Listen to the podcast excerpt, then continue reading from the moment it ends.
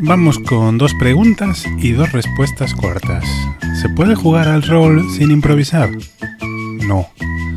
Y en una mesa, ¿quién tiene la autoridad narrativa? Es decir, ¿quién decide en última instancia lo que está pasando en la ficción? Pues depende. Estas son las respuestas cortas.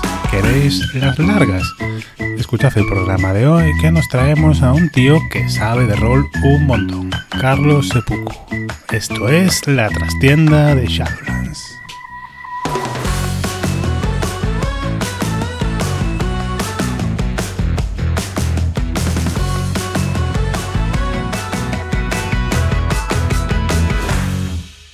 Muy buenas, nos damos la bienvenida una semana más a la trastienda de Shadowlands, este pequeño rinconcito al fondo de la editorial donde me encuentro siempre escoltado por los debidos espectros, fantasmas y criaturas Lovecraftianas de turno. Y para tener un poco de ayuda en la pérdida de cordura, ya sabéis que siempre me gusta traer a alguien de visita. En concreto, hoy me acompaña desde Valencia Carlos Jiménez. Carlos Sepuku, ¿qué tal, Carlos? ¿Cómo estás?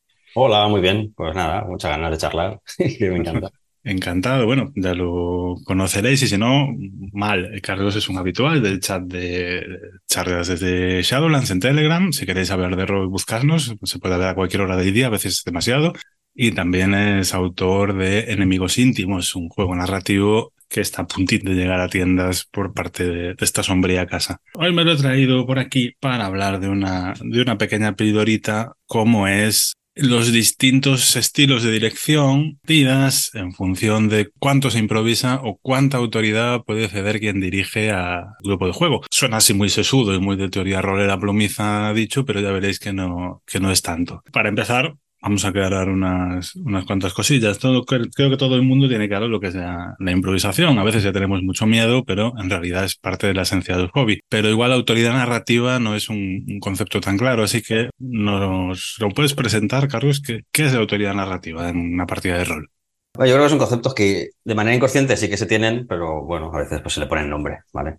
La autoridad narrativa es la persona que fija en la historia, en la narración, lo que es cierto o no, ¿no? lo que está sucediendo. Por ejemplo, cuando la directora de juego dice, llegáis a la ciudad y la ves llena de pendones, hay una gran fiesta. Aquí ha dicho que hay una fiesta, que hay pendones y que estáis llegando a una ciudad, es esa persona la que tiene la autoridad narrativa. Entonces, en una mesa, esa autoridad narrativa se tiene que repartir de alguna manera, porque no hay una sola persona, no es una persona escribiendo un libro, eh, son muchas personas jugando la partida. Entonces, ¿cómo se reparte esa autoridad? Pues depende cada mesa de juego o cada juego determina cómo se hace. Tradicionalmente, pues los primeros juegos de rol que se salieron, ¿no? Pues decían, pues el director, la directora, es la persona que domina el mundo, los personajes no jugadores, la trama y todo lo que sucede. Y las jugadoras tienen autoridad narrativa sobre lo que hace su personaje y a veces hasta decidir qué es, quién es su personaje y a veces no, porque a veces tenían que tirar en sus tablas para ver qué personaje tenían que jugar. No tenían autoridad ni, sobre eso, ¿no? Pero y con el tiempo pues han ido surgiendo eh, ramas mm, más nuevas, más narrativas, mm, más modernas de juego, en las que eso se ha ido fundiendo o incluso se ha vuelto a eso, ¿no? Con los OSRs, por ejemplo. Es un movimiento muy moderno, pero que vuelve a esos inicios de tú solo céntrate en tu personaje, incluso a veces los usan los personajes simplemente como herramienta, ¿no? Como avatares que se mueven por ese mundo, que le va presentando la directora de juego está directamente relacionado con la improvisación, porque claro, eh, si el director o la directora tienen la autoridad narrativa absoluta, tenderá a improvisar menos porque no le pueden venir de vuelta un detalle del mundo que no, tuviera previsto o que no esté en su mano, ¿no? O sea, no existe la posibilidad de que un jugador de repente mm, describa la taberna y mm, diga que es una taberna eh, regentada, pues no sé, por un semiorco, eh, cuando tú no tenías pensado poner semiorcos, ¿no? O puede, puede haber ejemplos más, más significativos, ¿no? A lo mejor dice que es que su hermano el que, el que regenta la taberna. Ah, coño, no tenía ningún hermano en la trama. Y tú cuanto más sueltes la autoridad, diluyas en la mesa, más tendrás que improvisar. Es así, ¿no? Mm, sí, a la de Raco sí. Se suele, una cosa que a veces asusta un poco cuando empiezas a dirigir es tú y ahora tengo que improvisar y qué hago, nada. Improvisas siempre, ¿vale? siempre vas a tener que improvisar por mucho, por mucho mm, que amarres de cerca la autoridad narrativa, porque en algún momento al grupo se le va a ocurrir una solución que no tenías prevista. Es más, quien juega, quien, quien no tiene ese papel de director, está improvisando todo el rato. Es una habilidad como de cualquiera se entrena, pero no, es hasta divertida si te pones. Claro, lo que hablar de cuando somos los jugadores y tenemos nuestro personaje, estamos improvisando todo el rato, lo que hablamos de la agencia del personaje. Depende del tipo de partida que estamos jugando, o la convención que hemos llegado a cómo se juega, pues personaje tiene más agencia o menos agencia.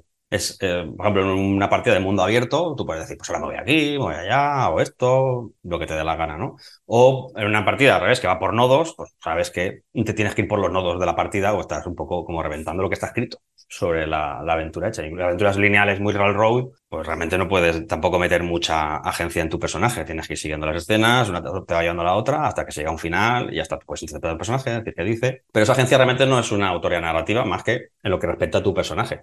Pero sí es una agencia de lo que tu personaje puede hacer o no puede hacer en la historia. Muy bien, para dejar un poco claro este concepto, ¿no? Que digo, pues igual os puede sonar muy esotérico, pero ayuda a tener estas cosas claras, pues qué tipo de juego te gusta, qué tipo de partidas quieres montar o incluso probar cosas nuevas. Se ve más claro con ejemplos, creo, ¿no? comentando un poco esto más, más paso a paso. Entonces, bueno, por empezar por el principio, como debe ser, ya lo has comentado, ¿no? Los juegos clásicos, de primeros derivados de D&D y, bueno, durante mucho tiempo todos los juegos de rol publicados asumían la autoridad narrativa absoluta en manos de quien dirigía la partida. Correcto. Mm. Lo único que el, grado de improvisación, por ejemplo, de esos juegos originales, en D&D, por ejemplo, que se jugaba el Hex Crawling, se improvisaba mucho también, porque la directora de juego tenía que ir con sus tablas y demás, pues creándolo, cuando entraba en un nuevo hexágono, ¿vale? De exploración, pues tenía que ver qué había en ese, en ese hexágono y, y, tenía que descubrir muchas cosas junto con los jugadores. Lo único que era ella siempre o ayudaba por sus tablas las que iba generando toda esa trama, toda esa narrativa. Y los personajes lo que van diciendo que hacían conforme lo que van descubriendo, con lo que van encontrando. Pero ya, ya en un primer momento se tenía que improvisar mucho, porque el grado mínimo de improvisación es adaptarte a lo que dicen los, los jugadores. Eso es básico. Tú puedes tener una historia mm. curradísima o haberla comprado, que te viene con pelos y detalles, lo que hay en cada esquina del dungeon y demás, pero luego al final los jugadores van haciendo cosas y tienes que adaptarte a lo que ellos hacen para que sea verosímil en el mundo de juego. Eso A ver, el, ejemplo clásico de eso es el, PNJ que gana relevancia, ¿no? Eh, mm. Tú habías puesto a un pregonero del pueblo en la entrada simplemente para que pegara el grito de que el conde de Bizoja está buscando mercenarios para limpiar una cueva de goblins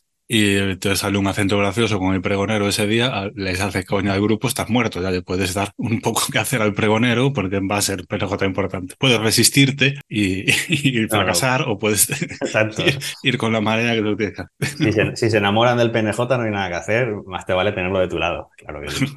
Pero bueno, el ejemplo de esta forma más unilateral ¿no? de autoridad narrativa, que ojo, también una aclaración, ninguno de estos modos de juego es mejor que otro, ¿eh? tú coge el que te guste. Hay gente que disfruta más de una manera, hay gente que disfruta mucho, digamos, la parte más vivencial del juego de rol, ¿no? Y de, resolver los puzzles que les ponen, y hay gente que, que no, que quiere tener más parte en la creación de la aventura, y hay gente que un día le apetece una cosa y otro otra. Realmente estamos describiendo lo que existe, para eso daros, daros opciones, ¿no? Y reflexionar un poco, pero cada uno tiene su estilo, lo importante es reconocerlo y y, jugar a lo que a ti te guste. Totalmente. Lo bonito también de este momento, yo creo que ya empieza el, rol a ser más, maduro, el que tiene más claros los conceptos y se exploran, pues como tú dices, se explora todo lo que se puede explorar. Bueno, aparecerán cosas en el futuro, seguro, ¿no? Pero ahora mismo tienes un amplio abanico, lo que tienes que saber es que ese abanico existe, que no te centres con lo de siempre. Porque yo me leí Rollmaster cuando tenía 15 años en los 90 y sigo jugando igual bueno, pues si quieres sí porque te gusta, pero a lo mejor descubres otras cosas que te gustan más. Mm, o te gustan exactamente lo mismo que tú dices, un día te apetece, pues no darle mucha vuelta al coco, coger un módulo escrito, me lo leo un rato antes y tal, y lo dirijo y tal. Otra vez te apetece improvisar un montón, te lanzas a la piscina y el otro día pues te apetece ser un jugador un poco que le vayan moviendo la trama y él pues, simplemente reaccionando a lo que va sucediendo. Y no tiene nada de malo. Este formato de, de módulo escrito, ojo, tampoco hay que fundirlo confundirlo con el, con el temido encarrilamiento, ¿no? que este no es un problema de autoridad narrativa, es un problema de agencia. Exacto. Puedes plantear un módulo escrito lineal y con una trama fija, pero pues dejar que, el grupo de juego tenga libertad de acción dentro de eso, ¿no? Hay tres puertas, ¿cuál hables? No hay una cuarta puerta, no, no la hay. Vale, esto es un caso de control de autoridad narrativa. Hay una puerta, está cerrada y solo la puedes abrir con la llave que está bajo el felpudo, todo lo demás fracasa. Esto es un encarrilamiento. No puede ser peor. Tienes tres puertas, abro la primera que hay, eh, un pasillo, al final hay una sala iluminada. Abro el segundo, un pasillo con la sala iluminada. El tercero, lo mismo exactamente. Tú métete y ya que vas a acabar en el mismo sitio. Efectivamente. Bueno, no sé, podemos poner algún ejemplo de estos módulos clásicos, ¿no? Me vienen, por ejemplo, las, las grandes primeras grandes campañas de la llamada de Cthulhu, que está muy bien. Este ejemplo de, aventura estructurada, ¿no? La propia Mentiras Eternas. Las máscaras de Nyarlathotep o Terror Green Express. Sí, yo la verdad que tengo poca experiencia con esos módulos, aunque sí que estoy jugando ahora Mentiras Eternas. Pero no te sé decir, pero sí, la forma que tienen es de estar todo muy. Son tochos gordos que hay que leer porque está todo ahí escrito. Toda la información que supones que vas a necesitar está ahí. Eso es lo que hablamos también luego en, cuando cogemos este modelo de autoridad narrativa, la, ostenta la directora de juego en exclusiva, pues tenemos mm, grados también, ¿no? Tenemos lo que decimos, cogemos el módulo que nos lo dice todo y tú intentas no salirte de ese módulo, de lo que está escrito, porque es exhaustivo y te va a dar herramientas suficientes. O tú te has preparado tu, aventura, pero te has documentado mucho, has preparado todos los caminos que puedan llevar los personajes. Luego tienes el que, bueno, pues haces una historia bastante más abierta, con bastante menos información. Tú decides todo lo que va a suceder en la trama respecto a lo que van haciendo los jugadores, pero sobre eso vas improvisando y vas adaptándote a lo que va pasando y, metiendo elementos nuevos que te inventas sobre la marcha mientras vas jugando, con lo que crees que tiene relevancia, que va a ser más dramático o simplemente que tiene coherencia. Por último, es directamente improvisarlo todo. Es una premisa pues van a empezar en el pueblo de Patatín y, ya está. Eso suele pasar también mucho en campañas de mucho recorrido, que ya se ha creado mucho el mundo, ya sea entre todos o, a lo largo de jugar, entonces es muy fácil que vayan surgiendo pues, ganchos, tramas y demás, y no te hace falta tener realmente nada preparado. El siguiente pasito ya, si nos seguimos fijando en la autoridad narrativa, ya sería cuando existe una persona que dirige, ¿no? Árbitro, un narrador o como le queramos llamar, pero cede parte de esa autoridad a través de preguntas o eh, directamente dándole el control de una escena a una persona jugadora. Una fórmula que han puesto muy negro sobre blanco los PBTA y sus derivados, ¿no? Sí, eso es lo que hablamos al principio, que muchas veces esto es contrato social, vamos a jugar una partida, decidimos un poco cómo va a ser, decimos, no, no, pues yo solo quiero ser mi personaje, quiero sentir todo desde mi personaje y no quiero introducir nada en la trama. Estás cediéndole toda la autoridad narrativa a la directora de juego. Pero luego hay juegos que te dicen, tienes que hacerlo así, por lo menos Dungeons Dragons en tercera edición, por ejemplo, o anteriores. Yo no me acuerdo si en quinta también lo pone de esa manera. Y luego estos juegos como PBTA, que directamente las mismas reglas del juego, te dicen, hay cosas que vas a tener que como directora, ceder a tus jugadoras, sí o sí, porque los movimientos te piden que sean ellas las que lo contesten. En la misma creación del mundo ya se plantea que se tiene que hacer de manera colaborativa. Al hacerte el personaje vas a introducir cosas en la, en la partida que vais a jugar. Entonces ya viene en el ADN de esos juegos que la autoría narrativa, aunque hay una directora que en su mayoría es la responsable de gestionarla, eh, y te dice cuándo tiene que hacer uno, cuándo tiene que hacer el otro, y bueno, aunque luego eso otro puedes ir saltando con, la gana, con todo. Podéis ver a, Carlos, por cierto, haciendo esto en una partida de Root, en el canal de YouTube de Shadowlands, en el Caro Beleniki, un PBTA, y bueno, creo que es un, ejemplo, ¿no? De, de una, partiendo de una semilla, vas surfeando lo que el grupo te lanza para hacer una aventurilla. Sí, es la que viene de, la guía de inicio, y la verdad que está muy chulo. Es, para ser un PBTA viene bastante información sobre lo que está sucediendo en el claro. Los personajes pregenerados tienen mucha vinculación. Pero, por ejemplo, en esa aventura nunca te dice qué va a suceder. Te dice qué quiere hacer cada uno, cada facción. Y, depende de lo que van haciendo los personajes, pues se va creando la historia. Teniendo claro los personajes no jugadores qué intereses tienen y qué tramas hay de fondo de todo, pues tú vas ahí surfeando y entonces, claro, pues hacer muchas preguntas. ¿Este quién es? ¿Con quién habláis? ¿Cómo son esta gente? ¿Cómo es este lugar al que llegáis? Porque al no tener un no tiene que llegar a un cierre concreto, no, hay problema por ir improvisando cosas y que cualquiera mm. sea el que las introduzca en la, en la trama. Yo creo, no sé si, si estás de acuerdo, que esta es una forma de jugar que sin estar tan atada al reglamento como en los PBTA, que han adoptado muchas de las últimas grandes campañas en Gamshu. Por ejemplo, el Rey de Amarillo o, por ejemplo, el Dracula Dossier, por supuesto, que es eh, mucho material, pero con esa filosofía. No te voy a dar una secuencia lineal. Tienes estas piezas, según en lo que se fije tu mesa o lo que te interese a ti en un momento dado, mm, barájalas y tienes unos PNJ con posibles motivaciones, variantes, un escenario, una recua de enemigos y es más un, listado de ingredientes que combinan ¿no? que una receta de cocina cerrada. Inclusive en las mismas reglas de esas campañas eh, vienen reglas para, para, lo que hablábamos antes, que los mismos jugadores tengan herramientas para introducir cosas en la trama, porque pueden vincularse con facciones en Drácula Dossier, por ejemplo, ¿no? Tengo entendido que tú puedes decir, pues la agencia, el MI6, eh, no sé qué, tal, y, tienes contactos con ellos y eso estás forzando a través de, de esas mecánicas a que aparezca durante tu campaña. Aparte de que, como tú dices, el máster pues, le dan un montón de elementos y como diría, tira mía, ¿sabes?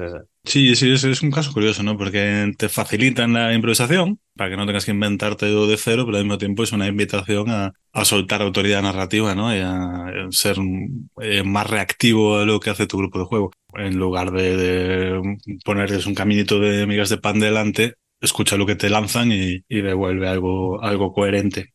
La primera vez, si no me equivoco, que hace Pelgran esto es en, los archivos Armitage y a partir de ahí han publicado varias cosas con esa línea que interesantes de jugar, desde luego, pero también de leer, ¿no? Si quieres ver cómo puedes hacer esto sin, sin necesidad de llegar a ese, a ese mítico estado de dirigido una campaña con cuatro apuntes en una servilleta. oye, si te sale, genial, pero yo, por ejemplo, no soy capaz de hacer eso, ni aspiro tampoco.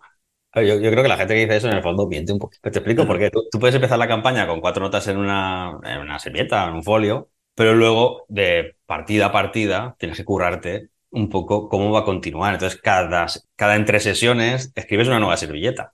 no sé si me explico. Al final de la campaña juntas todas las servilletas y, ojo, tienes bastante material que has ido preparando. Para que lo has ido preparando no todo antes de que empecemos a jugar, sino lo vas preparando mientras vas jugando.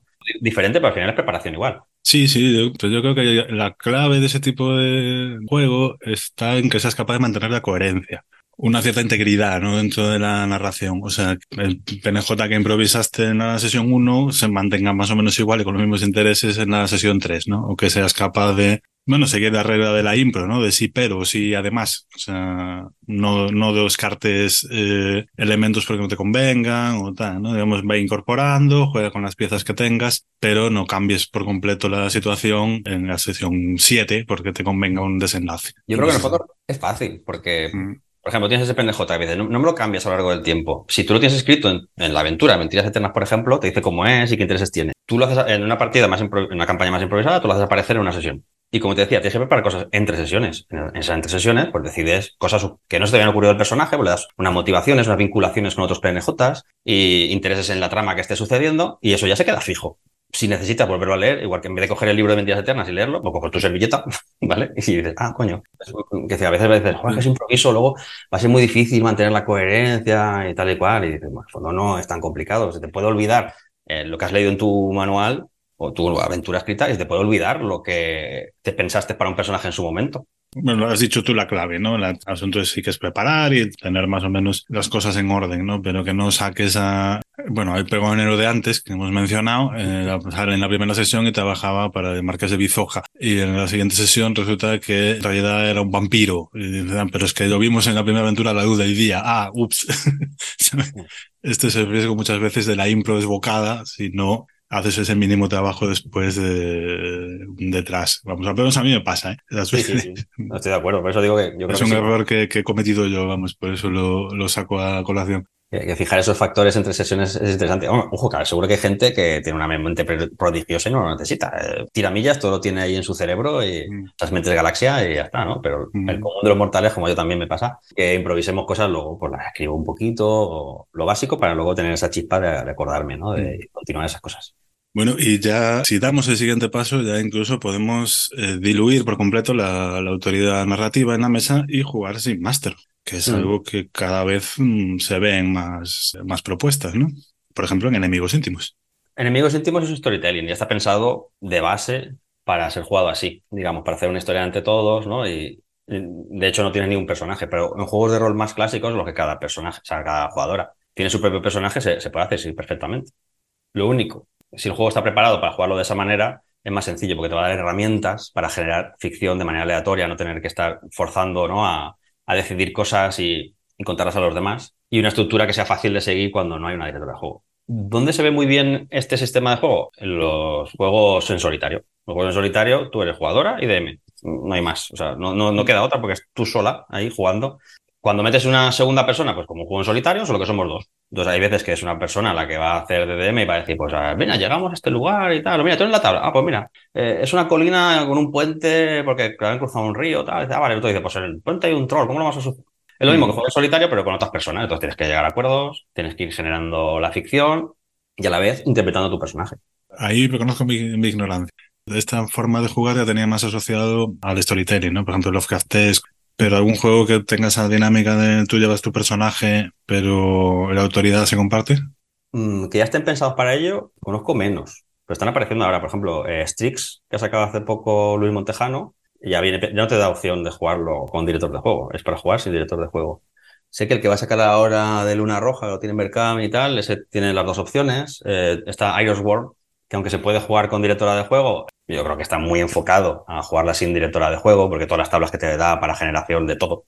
ahí no hace falta ni que improvises. Simplemente dices, necesito un PNJ, pues lo tiras. Necesito una localización, pues lo tiro. Necesito algo que esté pasando, pues lo tiro. Un obstáculo, lo tiro. Eh, pero bueno, aún así, las tablas siempre están, pues si no se te ocurre algo o no te apetece pensarlo, o quieres descubrir mientras juegues, que eso también es, es importante. Y, seguro que me dejo montones de, juegos, pero bueno, si a bote pronto son los que te... Mm, es curioso, hemos empezado hablando de las tablas en el head scrolling y hemos cerrado el círculo hablando de las tablas en el, en el juego sin master, ¿no? Curioso como elementos que llevan desde el principio de la afición pueden redescubrirse con nuevos usos. Claro, por eso digo, porque muchas veces se, tiende a pensar que los juegos mm, originales, ¿no? Los primeros tenían poco de improvisación y no es verdad. Como se jugaba al principio era improvisando mucho, mucho también había de todo. Luego estaban los típicos módulos que hacía Gary Gygax de torneo, que estaba todo ahí pensado, el módulo a tope, ¿no? Pero, y luego estaba esa vertiente más de, descubrimiento de scrolling en la que se iba improvisando lo que sucedía, pues, como tú dices, pues, a, través de, tablas o de músculo de máster, que es como se ha llamado siempre a eso de, de saco cosas de la manga constantemente. Mm, sus primeras aventuras de D&D clásico en realidad son, son muy así, ¿no? Igual se parecen más a estas de Pelgrim que hemos comentado ahora que, que a, Dragonlance, por ejemplo, que fue igual la primera gran campaña con, con un guion. Este hobby es muy bonito, tiene muchas facetas, está bien mirarlas todas. Un montón. Lo que pasa que a veces es verdad que las modas pues van y vienen y hay veces que parece que el mercado se copa de ciertos productos y de una forma de hacer las cosas y luego pues va cambiando y va variando, pero más allá de dejarnos llevar un poco por las modas, es ver qué nos gusta hacer y cómo hacerlo y entonces intentar jugar eso. O, ver que te, cómo te sientes que te apetece también, ¿no? Eh, para esta nueva partida que vas a jugar. No hace falta hacer ni lo que se ha hecho siempre ni lo que está de moda ahora probar siempre está bien y es importante tenerlo claro, ¿no? Una cosa que, te he escuchado o, leído decir varias veces es que estas eh, reglas escritas o no escritas es importante hablarlas con el grupo y tener claro a lo que vas, porque muchas veces cuando falta una regla, la regla en realidad es que se hace lo que el máster dice. Eso a veces no tiene por qué ser así. Yo creo que sí que es conveniente porque sí que he visto en mesa que muchas veces estás dirigiendo y de repente pues le lanzas la pelota a la jugadora, ¿no? Si estoy, por ejemplo, dirigiendo yo y le pides que improvise algo en la trama y se quedan un poco bloqueados porque no se esperan que tengan que hacerlo. No porque no sepan, porque esas personas dirigen y lo hacen constantemente cuando dirigen, pero depende, cuando estas jugadoras están en mente de lo dan todo de fuera. Y depende, cuando tengo que salir de esa caja, pues, pues hay un momento de, uff, no sé, vale, pues ahora déjame que piense algo, ¿no? Que si solo hubiéramos hablado antes, pues seguramente ya estarían un poco en el feeling de, hacer esto. Y, también al contrario, de jugar partidas que de repente una jugadora introduce algo en la trama tal y el director de juego dice, no, no, no, yo no he dicho que eso pasa así, ¿no? bueno, no, pero sí, es que está mi, primo ahí en la barra y dice que no está tu primo en la barra, ya te lo digo yo. Y, y, parece que hay ese pequeño que luego enseguida se soluciona, pero que a lo mejor es que son cosas que habría que hablar, igual que se habla siempre de, las medidas de seguridad ¿no? en la sesión cero, pues yo creo que esto es una cosa que también se debería hacer en la sesión cero. Es decir, cómo vamos a tener las dinámicas en mesa de repartir la narración, los personajes, eh, qué podemos hacer y qué no hacer, para que luego todo vaya mucho más fluido y no hayan expectativas que se puedan romper. Sí, sí, perfectamente. Eh, no quería que se me olvidara un juego pequeñito pero maravilloso que también ayuda mucho a explorar este esto de la cesión de la autoridad narrativa y la improvisación, que es Lady Blackbird. Esto se basa en la, una premisa muy, muy tópica, muy cliché, pero muy potente, y a partir de ahí construir preguntándole directamente a, quien juega. ¿no? Mm. Eh, puedes encontrar gratis Lady Blackbird español en internet, y, eh, está en la página de Nosotros si no me equivoco. Antes era de, de Conbarba. Y, no os va a llevar mucho tiempo leerla y, aunque no la juguéis, eh, merece la pena. Yo reconozco que me, la crucé cuando se publicó y no entendí absolutamente nada. y, voy, porque yo que ya estaba mucho más metido en el juego clásico y culo duro y volví a ella unos años después y me maravilló. a mí lo que me encanta de la Beat, que es de, Harper, el mismo que hizo Blazing the Dark, por ejemplo, es que las reglas del juego están en la ficha. No necesitas más que la ficha de cada personaje, que ya están, son preconstruidos realmente, para jugar. Entonces es, muy guay porque para una partida con gente que, empieza a jugar, yo por ejemplo con mis hijas, la primera vez que les dirigí una partida fue con Lady Barbie, lo que pasa es que me hice los personajes de Stranger Things. Pero al final es lo mismo, tú coges una premisa, como dices, potente, coges unos personajes con vínculos entre ellos y interesantes y con eso ya te lanzas. Y es muy sencillo porque dices, vale, vamos a leer la ficha entre todos, vamos leyendo la ficha y cuando acabas de leer la ficha sabes cómo es un personaje y cómo se juega. Es que es un juego muy redondo. Sí, sí, es una joyita de, diseño, así que hay que dar la recomendación. Que ya le hemos dado un buen repaso a este tema. Creo que no nos queda nada en el tintero, ¿no, Carlos? No, pues lo único, pues la idea inicial también del programa, un poco hablar de la improvisación, pues que, que no tengamos miedo a improvisar. Cuando dirigimos muchas veces improvisamos, cuando jugamos improvisamos mucho. Simplemente quitarte ese miedo y lanzarte a hacerlo. Y si alguna vez te quedas bloqueada, pues es tan sencillo como preguntarle a otra jugadora qué es lo que va a suceder, o coger una tabla de generación y, lanzarlo. Y, con eso ya está. Es decir, al final lo importante es divertirte, lo bueno de improvisar es que descubres la, narrativa conforme se va creando, ¿no? No tienes escrito todo lo que va a pasar en, esa aventura, sino que puede pasar cualquier cosa. Y eso yo creo que simplemente quitándote un poco, hay gente que, que se quede, no siempre lo comenta, ¿no? Es que a mí me gusta prepararlo todo mucho, mucho, porque si no, me da una red de seguridad para luego poder improvisar sobre todo lo que he preparado. Y eso pues está genial, ¿no? Es una manera también de, de, improvisar, pero que a veces no hace falta. Si te quitas esa red y te lanzas, seguramente te va a salir bien y te vas a pasar genial eh, pero hay una cosa que se puede hacer. Yo, mismo lo he hecho un porrón de veces, que es en el momento en que te pillan el pie cambiado, dices, vale, no tengo ni idea de qué va a pasar. Voy a ir al baño 10 minutos, os dejo en charla, paramos la partida, me lo pienso un poco y volvemos a jugar, ¿vale? O sea, no pasa absolutamente nada. Ese giro me mata. A ver, ¿cómo lo podemos hacer? Es decir, no pasa nada si en algún momento te sales de, la narración y dices, uy, esto tiene unas ramificaciones que no esperaba, ¿vale? Vamos a parar y, y pensárnoslo, porque tampoco hay que tener miedo a hacer eso. Al final es un juego. Entonces, como juego, tú puedes hablar en meta, todo lo que necesites. También se tiene mucho miedo a hablar en meta, ¿no? Es como, no, estamos metidos en la inmersión de la partida y toda la conversación tiene que girar en conversación de partida. Que muchos juegos te explican cómo tiene que ser la conversación de partida y lo que fuera de ahí, ¿no?